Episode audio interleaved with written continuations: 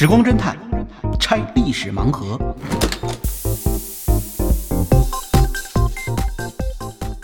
拆历史盲盒，找萨苏。哎，萨苏老师您好，哎，能猫你好。对，前几天这个苹果又开了发布会，发布了新一代的这个 MacBook 这个这个这个芯片哈，也是让人哎眼睛又一亮。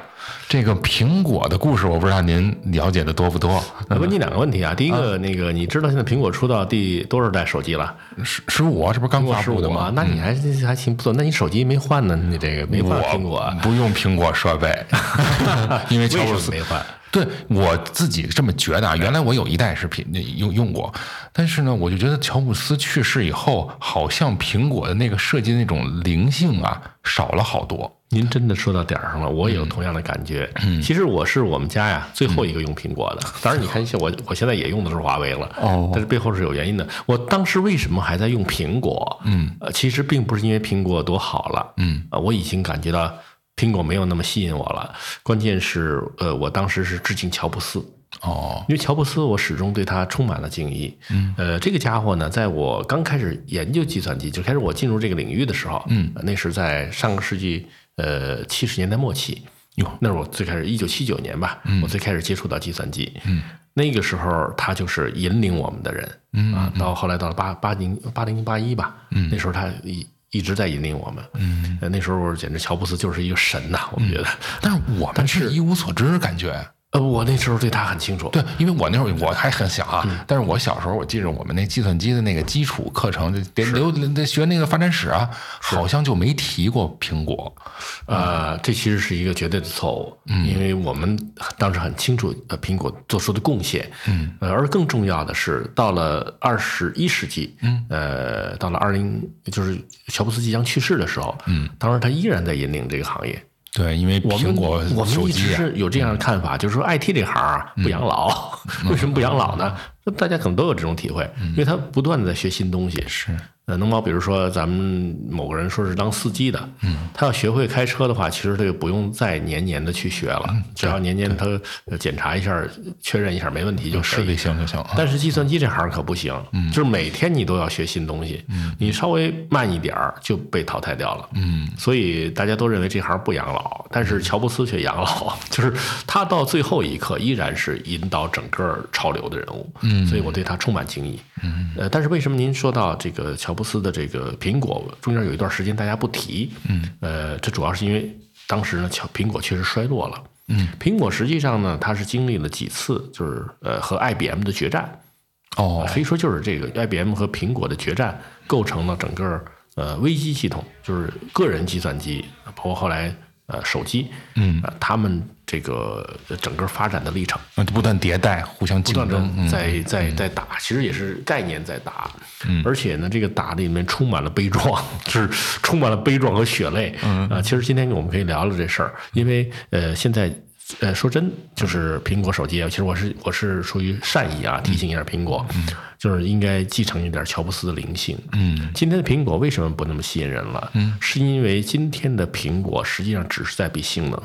对，比如说苹果现在在跟在跟华为来比性能，它也比不过芯片嗯啊。比如我们华为的呃，我我相机用来照照相的时候是就是比你好。嗯啊，那我我我我没我这个肯定就是硬指标就比你强了。嗯。那么，呃，苹果呢？它如果比性能，也许它还可以再比过华为，嗯，但是在灵性上面它没有了，就失去了灵魂，嗯。像乔布斯时代，苹果就是苹果，我跟谁都不一样，对，所以这才是苹果成功的道路。对，那你现在就说你苹果，我就可以说有苹果，有华为，有什么几个，是，然后中间挑一个，差不了多少，就看谁的性能更好了，没错，而不是说因为就是哇。这是苹果呀，嗯，那就不一样了，就跟我们看电影似的，是吧？一看就是哟，这是吴京演的哈，这 马上就不一样了。这要换萨苏演的，那算了，是，因为那样的演员可能太多了，是吧？吴京只有一个，对。但是乔布斯并不是神，那我们我们清楚的看到了他在一次一次的战役之中时胜时负，有的时候被打得很惨，那也是跌宕起伏的，也是跌宕起伏的。其实，呃，这个事儿呢，就要说到上个世纪七十年代，那是乔布斯呃最开始起家的时代。呃，因为那个时候呢，就是在业界计算机这个行业里面，呃，IBM 是一个无敌的存在，老大，人称叫就是这么说吧，叫蓝色巨人，因为它的标志是蓝色的蓝色的标。现在我们说 IBM 啊，只是各个公司中的一个。是那时候就是 IBM 是 IBM，其他公司是其他公司。对，而且 IBM 当对对对对对，而且那会儿 IBM 应应该还是有美国军方的这种政府背景的支持，有这个支持。嗯，而且它的这个当时的能力就是达到了，就是全世界呃业界，你要是想买计算机的话，基本都是要去找呃找 IBM 的，是非常狂妄。嗯呃，而且当时也有一些公司想挑战它。嗯，但是这种挑战呢，其实基本都是以失败告终。嗯，他有各种各样的方略来对付你，就是黑 黑白两道吧，都都能玩得起来。就在这时候，突然冒出了一个乔布斯，嗯，就是乔布斯和他的苹果。嗯，那这个故事其实从哪儿可以看得到呢？就是不知道您看没看过《阿甘正传》。嗯，看过《阿甘正传》。阿甘买的第一根股票是什么？他说好像是一种水果，是吧？啊，他就他就他就买了苹果。哦，是。呃，但是实际上，你知道世界上第一个能预言苹果要成功的人是谁吗？谁啊？我觉得这完全是一个那个大家没想到的人物，应该是我们的末代皇后，呃，婉容。婉容，这是怎么回事？这是这实际上我也是当时也是很吃惊啊。这样的就是呃。您看现在苹果的这个标志是什么样子的啊？就啃过一口的苹果。对，啃过一口的苹果。嗯，呃，在呃一九二五年的时候，溥仪呃一家子被驱逐出宫。对，这个时候呢，就是故宫博物院的工作人员几天以后进入故宫，然后到里边去检查各样的东西，同时拍留下了一些照片。嗯，其中有一张照片就是拍的那个储秀宫。也就是呃，婉容的婉容的寝宫，嗯嗯，结果就看到他的桌子上放着一个咬了一口的苹果。哎呦，当然这个呢，启发了我第一个反应就是哇，婉容穿越了，他在暗示苹果将取得巨大的成功。当然，这实际上可能是刚咬了一口苹果，外边那个冯玉祥的兵就进来了，不得不不得不赶紧走开，就把苹果忘在这儿了啊。呃，是，我们就看到什么浴缸、抱枕什么都丢在那儿了，是吧？那丢一个苹果也不奇怪，那肯定不奇怪。但是这个苹果咬一口的苹果，的确在当时形成了一，就是形成了一个概念，就是说正在他正在挑战呃 IBM。那么他他为什他怎么挑战 IBM 呢？呃，当时乔布斯对 IBM 的挑战就是从两个方面进行的。第一个呢是从理念上，就大众都认为 IBM 是巨人，嗯，于是呢更加就是乔布斯就更加在广告中渲染啊，就 IBM 是个巨人。他自己呢是一个挑战者，啊，那么巨人就是往往给人感觉傲慢、欺凌、嗯霸气这些东西，老大帝国。那么他呢就作为一个就是轻灵的一个年轻的挑战者，那挑战老大帝国，这首先一下就博得了很多人的同情，是是是，愿意去支持他一下。勇者斗恶龙，对，嗯。那么第二点呢，就是他从技术角度来说对 IBM 进行了攻击，就是 IBM 当时主要的业务范围是在大型机。嗯，那大型机它当时很贵，嗯，它都是一台大型机上面接好多终端出来，嗯，然后呢这样来完成工作的，这样的系统呢是 IBM 当时最得意的，而乔布斯当时想到的是什么呢？哈，计算机要走入千家万户啊，这跟邓小平同志的想法是一样的，所以他很厉害的，所以他就当时就有这个观念，他就开始搞个人计算机。嗯，IBM 不是没搞过个人计算机，七十年代搞过一款。嗯，搞完之后呢，他觉得没什么意思，这都赚钱也不多，卖了算了。嗯，就给卖掉了。但是这时候乔布斯他就开始呃开始搞自己的呃苹果个人计算机。嗯，开始苹果一呃就是实验一下，就发现效果很好，然后接着他出现了苹果二。这个苹果二绝对是一个经典。就是在上个世纪八十年代初的时候，人们说我开始接触计算机，往往就会说。我接触的就是苹果二，那苹果二呢？当时就得到了追捧。它主要是因为它让我们终于明白什么是计算机了。就是我们今天看到计算机的样子，上头有个屏幕，是吧？呃，底下有键盘，嗯，上面中间有个机身，嗯，这个构造就是苹果二给奠定的。嗯，在此之前、此后的计算机是千奇百怪的，什么模样的都有。嗯，所以那个时候呢，这个呃个人计算机啊，呃形不成规模，大家总是说不知道什么叫计算机啊。哎，苹果出来了，苹果二，而且当时乔布斯呢，他就已经有了一点可能后边这个苹果手机的这种风格，嗯，他就是认为，呃，计算机要人性化，嗯，所以他的苹果二计算机呢，它是带有弧线的，就别的那会儿计算机都什么模样，您知道吗？那时候基本都是焊接件儿，焊接件儿，对对，基本都是焊接件儿，就是铁盒子，大样那样子，对，铁盒子，还有呢，就有点像收音机，嗯，基本上这样的，只有他把把它变得像有点像个艺术品。对，特别潮，对，还是至少让你觉得这东西吧，是是跟我们人能接触的东西，嗯，那这样一下它就卖的很好了。是，而他在卖的很好的时候呢，呃，他实际上是把 IBM 的市场给挤了一下，因为 IBM 这时候就发现了，说这个人个人这个市场，个人计算机市场上面呢，它有点儿呃，就是跟这个乔布斯打的时候不是很顺利。嗯，要知道在此前呢，呃，他也曾经呃接受过挑战，就是阿姆达尔的挑战。阿姆达尔呢，也是阿姆达尔本来是 IBM 的员工，嗯啊，他直接就是他给 IBM 提出来了，说这个大型机啊，咱们这大型机应该怎么做呀？应该这么改，这么这么改。IBM 就是我已经垄断市场，我改进什么进呢？我改进以后不是跟我自己竞争吗？我我我没有必要改改得更好，是吧？于是他就不管，不管阿姆达尔出去了，然后自己建了一家公司，然后跟 IBM 打，又比 IBM IBM 便宜，又比 IBM IBM 的好，因为用他自己那理念嘛，然后做出来的确实好，是，但是最后他失败了。为什么？他为什么失败了呢？首先，IBM 当时不改进，是因为他认为没有改进的必要，嗯，而不是他没有改进的能力啊。所以，他一旦重视起来以后，他改进起来很快。这就是什么呢？你不应该在敌人最强大的阵地上跟他打。嗯嗯嗯。呃，还有呢，就是 IBM 一看到他既然是在我最这个最强的领域跟我打，那就可能把我的整个的这个饭碗给抢掉嘛。于是他就大投入了大量的资金，就是你只要买啊，比如说两台机器同时来卖。那你要是买阿姆达尔了，是吧？你有这个意向了，我这边马上降价一百万。哦，那这一下就就降就就把阿姆达尔逼死了，逼死了。对，就是 IBM 宁可我我我不赚钱，我也要把你逼死啊！最后阿姆达尔确实扛不住了。嗯，那这是阿姆达尔失败的。但是呢，乔布斯就呃选了另外一种战法，就是选了呃 IBM 相对来说呢，他不那么重视的个人计算机啊，然后他跟跟他打。那么这时候 IBM 呢也玩出一套东西来。首先呢，他搞了就是 DOS 操作系统。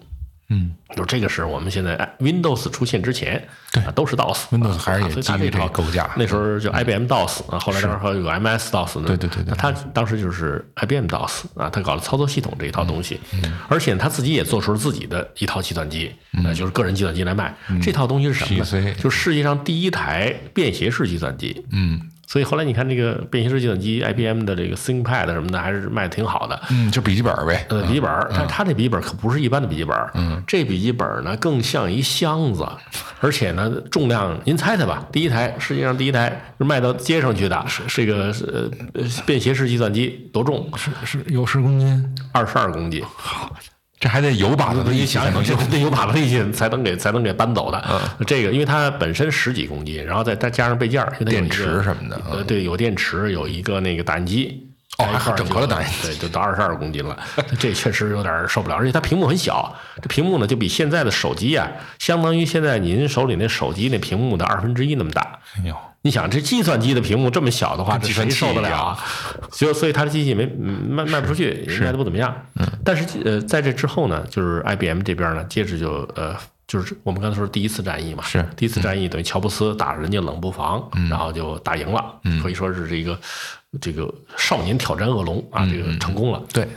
然后双方就打了第二次战役，第二次战役应该是在一九八三年到一九八四年打的。嗯，这时候乔布斯呢就全新的，他要开发他新的这个呃计算机系统。嗯啊，他就是根据自己的成功嘛，呃，苹果二成功了，他就想推苹果三。苹果三其实是个过渡产品。嗯，他再往下推呢，推出来那个那个产品呢叫 Macintosh。Macintosh，Macintosh 我们说就是叫小雨衣，因为它 Macintosh 本身在英语里边带有雨衣的意思。嗯，其实它本来本来不是这个，它是 My 呃 Mac。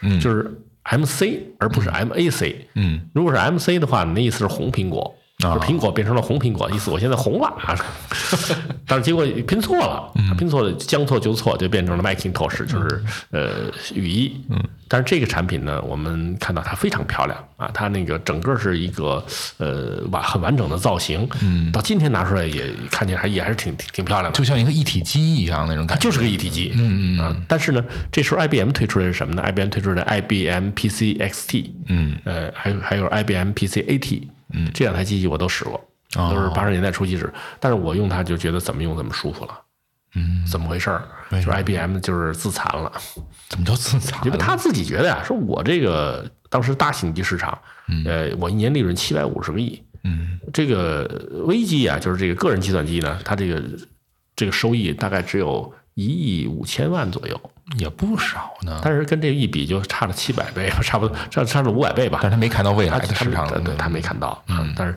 呃，也虽然没看到吧，但是应该说他做了件好事儿。嗯，他就把这个整个它的体系结构什么的全分解了，而且公开了。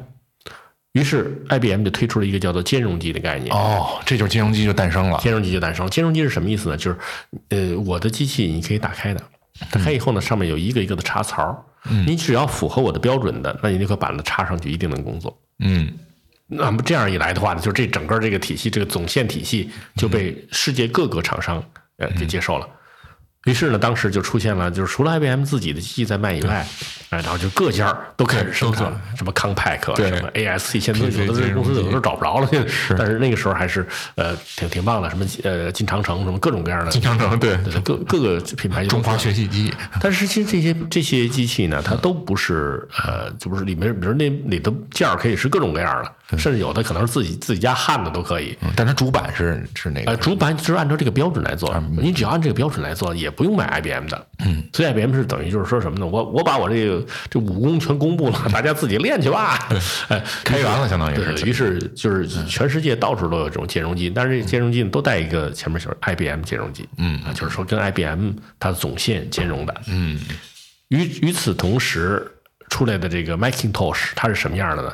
就是这时候我们看出来了，就是乔布斯他的缺点。嗯，乔布斯当时这个被始终被认为是一个商业上面的一个一个失败。嗯，就是乔布斯把把这个呃机壳焊死的。哦，就是他的苹果 Macintosh 是全部封闭的，是跟手机一个思路，没错，一个思路就不允许任何其他外界产品进去。嗯而且不单是硬件产品不让你进去，软件产品也不让你进去。嗯，你只要这个软件产品，你要想在我的机器里面用，你首先得经过苹果的批准。跟现在一样，连充电线都是啊，对对，它它它就是独独家了。对，但是这个对于当时的计算机用户来说，其实非常不方便。嗯，是因为对于计算机用户来说，他肯定是希望软件越丰富越好。嗯，于是，一万家公司都在开发 IBM 兼容机的软件软件。嗯，比如游戏也是，对我根本不需要 IBM 批准啊，我只要按照你的这个要求，呃，我怎么设置显卡，呃，让它怎么在上面跑起来，我怎么设置声卡，标准出什么声音，是我这个游戏不经过你 IBM 批准，我就可以在上面就就运行了。运行了。其实从我们个人角度来说，也是我会喜欢这种公司，是啊，我会喜欢这种情况。当然，这兼容机也有很大问题，就是它提出这个兼容的标准之后，也各家厂商做的时候啊，呃，招数各不相同，嗯，能不能百分之百实现这个兼容呢，是一个很大的问题。好多时候我们就发现这兼容机啊，用起来它好像瘸腿儿，就是到了某一个时候，倏就出问题了啊，出了问题了。还有的时候，这机器前呃半年，嗯，跑的比那个 IBM 自己卖给你的还快呢，嗯，然后等到这个半年之后就不行了啊，就是就就各种各样的问题都有。苹果那边呢，就 Macintosh 就是我始终坚持我呃就是特别好的这个品质品质啊，这个绝对没问题。嗯，但是那时候大家并不是想这个的啊。你像比如我们中国那么多家庭都想给孩子们弄台呃微机，让孩子们学习学习。嗯，我会花那么多钱去买 Macintosh 吗？嗯，Macintosh 的售价当时差不多是就是 IBM 兼容机的大概七到十倍。嗯那这个大家买不起的。嗯于是呢，呃，大家出于呃开放对开放的追求，也出于呃对自己钱包的关注，就很多人还是去买 IBM 兼容机的。当时是 IBM 兼容机把苹果打得一塌糊涂，也就是在那个时代，呃，我当时曾经在上个世纪八十年代后期到九十年代，我曾经认为苹果已经一去不复返了。啊，就而且我当时是始终把它当做一个负面典型来讲，就走到一邪路上了。你就是你你太封闭了，嗯而且你根本不想跟大家开源，嗯最后就会造成你封闭，而且你的你开发能力毕竟有限，呃，你为什么不把这个资源分分配出去，然后呢，然后让很多很多家公司大家一起来做些事儿，对共创。于是呢，当时苹果就越来越少啊，我们基本除了一些专业的地方以外，就见不到苹果的机器了。嗯那么这是第二次核战，啊第二次战斗，第二次战斗最后谁赢了呢？最后是微软赢了。那也不是就是 IBM 和这个 IBM 和这个苹苹果共同这个这个 IBM 等于放弃了，就是我变成了这个一万个厂商中间的一个啊，我只你你觉得信赖我品牌，你买我的机器是吧？你不买就算了。那么苹果这边呢，就是固步自封，就是吭哧吭哧的自己在那儿苦干。哎，这时候像像微软就冒出来了开始是跟他开始跟 IBM 这谈的，说你那个机器啊，你一台机器不是卖一千美元吗？我给你装一套操作系统，嗯卖五美元。啊，千分之五，那 IBM 根本不当回事儿。这蓝色巨人也也很豪气，那你就来吧，来吧，嗯对他开放了。这下可坏了，这一狼 所以最后你会看到微软的这个市值最后是超过了 IBM 的，因为你那个硬件的价格呢，实际上是在不断的下降的。随着生产厂商越来越多，工业化生产之后，呃，原来 IBM 的那个卖机器从一千美元它就没那么多了，嗯，但是软件越来越丰富，尤其是跟微软兼容的软件越来越多，它的软件也越做越漂亮，嗯，于是呢，它就越卖越越卖越多了。从百分之五到百分之十，从百分之十到百分之五十，对，呃，最后我们买计算机就会发现，实际上我们花在计算机上软件的价格远远超过计算机硬件的价值。哦，那这样一来的话，就逐渐的这个就发现，这个软件供应商他在他在赚钱。嗯啊，那这个其实这是我们忽略了一个人。就忽略了乔布斯，不知道他在干什么啊？不知道他在干什么。嗯，呃，他实际上这这时候正在修炼，在修炼。他也在看自己到底什么地方做的对，什么地方做不对，还在坚持自己的理念。嗯，这点很难得。就是别人全世界都说你错了的时候，对你还在坚持。这个时候也会让我们感到，在科技上面，有时候它没有对错之分啊，就是真是看你适应不适应这个时代。在上个世纪八十年代到九十年代，乔布斯的思想绝对是一个错误。就是在大家正在普及机器的时候啊，普及计算机的时候，你突然弄出个豪华的玩意儿来，其实很多人是无法接受的。但是呢，呃，到了二到了二十一世纪的时候，乔布斯的苹果突然发威，就是第三战役，嗯，就是第三次核战。但第三次核战其实它已经不是在挑战 IBM 了。因为 IBM 这时候已经不是这个大的生产厂商了，就是就是在微型计算机啊、个人计算机上，它已经不是大的生产厂商，甚至它开始卖了。对，嗯，很快就后来这个它的整个就都卖给联想了，就是个人计算机这块都都卖掉了。现在已经找不到 IBM 的这个个人计就是个人计算机了。而这个时候呢，呃，乔布斯就拿出了他的新的产品，但是他新产品不再是计算机了，它是手机。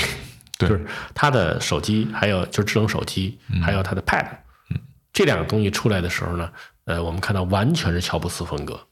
什么？他做的是艺术品。他就认为你们现在这个已经不需要去学计算机的那些技术，你就可以使用这些呃带有计算机性质的这些产品了。那既然如此，我就要注重用户的品质。嗯，然后呢，我把这个东西提供给你，而且你看他刚开始给的那苹果是吧？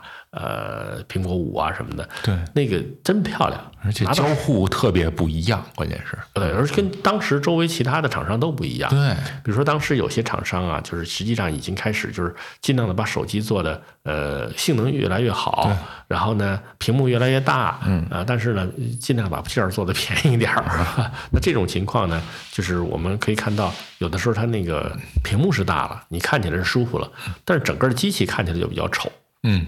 可是乔布斯给你的不是，他给你的就是一个简洁美，就是就是一个，就是所谓简洁美，实际上是贵族的美，就最后给你的是一个精品。嗯，那这样的精品呢，就是就是他的这个呃手机。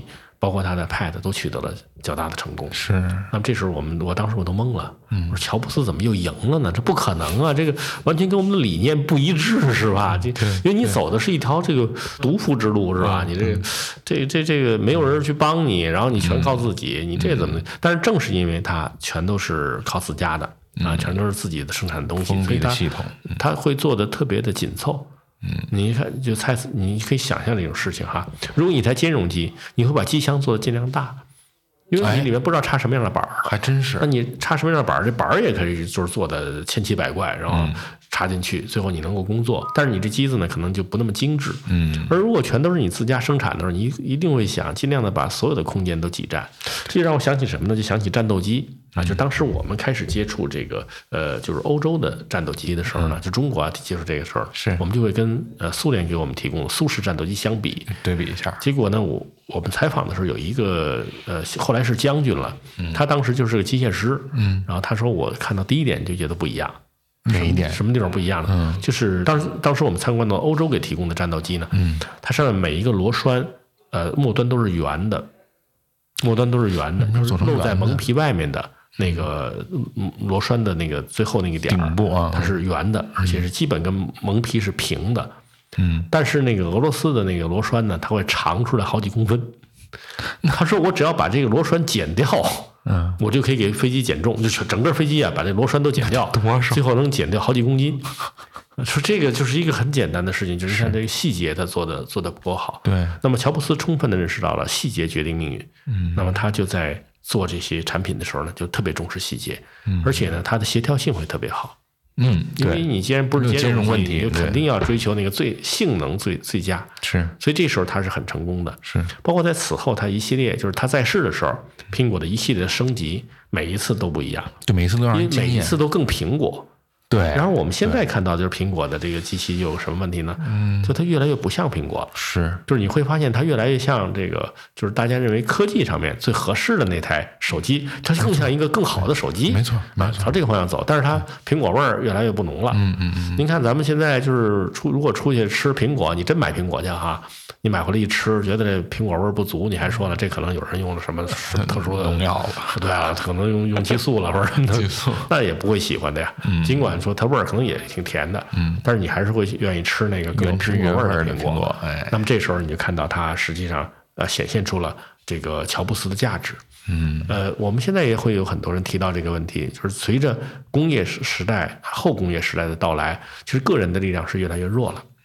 对，就按道理是这样你。看，我们现在没有牛顿，也没有爱迪生，可能会有人这么讲。但是从乔布斯的身上可以看到什么呢？就是一个人影响世界还是可以的。就是他如果真的是呃全心全意的去做，而且他确实有这个才华的话，嗯，呃，一个人影响世界还是有很大的可能，而且可能真的给世界带来很多不一样的变化。是呃，无论是乔布斯还是还是任正非，我觉得他们都属于一类的人。是，那么我们其实也希望他们都能够给我们提供更好的产品。嗯，但是呢，就是呃，说到这儿呢，就说这个，说到我那会儿为什么还在一直用苹果呢？就是因为我对乔布斯致敬嘛。嗯，然后我就开始就是一直还在用着苹果，用着用着，最后我实在是用不了了，并不是说它的性能比这个华为差了多少，就是后来发现呢，维修太困难，就是它有的时候有些网点儿不见得是做的做的特别好，当然不不是说所有的苹果网点都做的不好。当时我这不是吐槽啊，只能就是咱们就是说实话实说，在呃，因为我自己本身做了二十年 IT，那面对的时候就会发现有的人家他那个维修啊什么的会做的比较傲慢一点儿，那么就会说店大欺客。而这一点呢，恰恰恰是乔布斯特别避免的，因为乔布斯他就是为每一个人来服务，呃，生产为人服务的机器，那这一点呢是他终生的理念。那么如果你丢掉这个理念的话，就是丢掉了乔布斯的灵魂。啊，因为乔布斯的灵魂并不是说啊苹果就长这个样儿，以后你们就得照这个来，而是在不断的创新。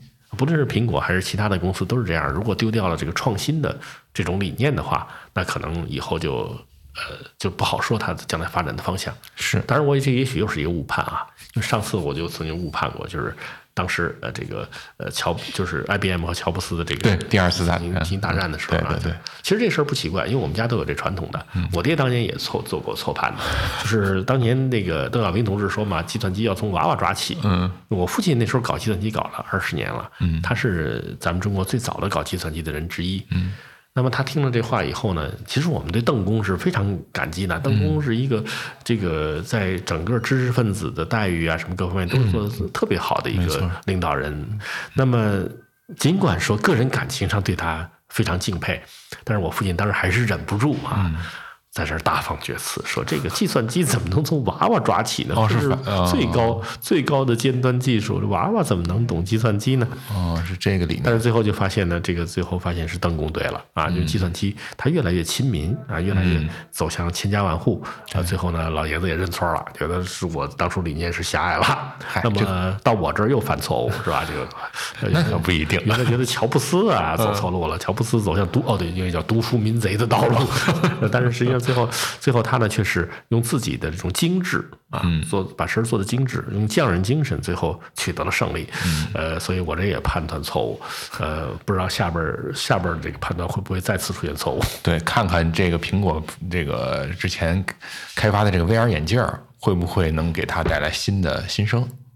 嗯，这个呢也是说我们要看一看了，因为它也是属于等于打进了别人的领域了。对，啊，它这个呃，在这块儿它并没有特别好的优势，没有特别好的优势会造成什么呢？呃，以前苹果、IBM 都碰到过这种情况，就是人家向他挑战的时候，他会赢。因为对方都是认为我把服务做得更好，我把这个某一个用户体验做得更好，对那我就会赢掉你。对但是由于他们这些公司都很大，他们要想做到这一点，其实并不难。嗯，所以他都可以在发现，哎，你在这方面改进了，嗯，那我就在这方面改改进的比你更好，就是你在提醒他，你在教教他怎么样的把事情做得更好。那这个巨人开始动起来是很可怕的。所以这过程都是在不断波动和竞争中来产生的结果。是的，那不管怎么样，我们还是期待这个更多的这种黑科技，能让我们的生活变得更加绚烂多彩。哎，这倒是。本期盲盒就拆到这儿，欢迎在小宇宙、网易云音乐、苹果 Podcast、喜马拉雅、QQ 音乐搜索“时光侦探”找到我们。真是真相的真，期待你用点赞、分享、评论或慷慨打赏的方式支持我们这档小节目。感谢你的收听，我们下期时光侦探再会哦。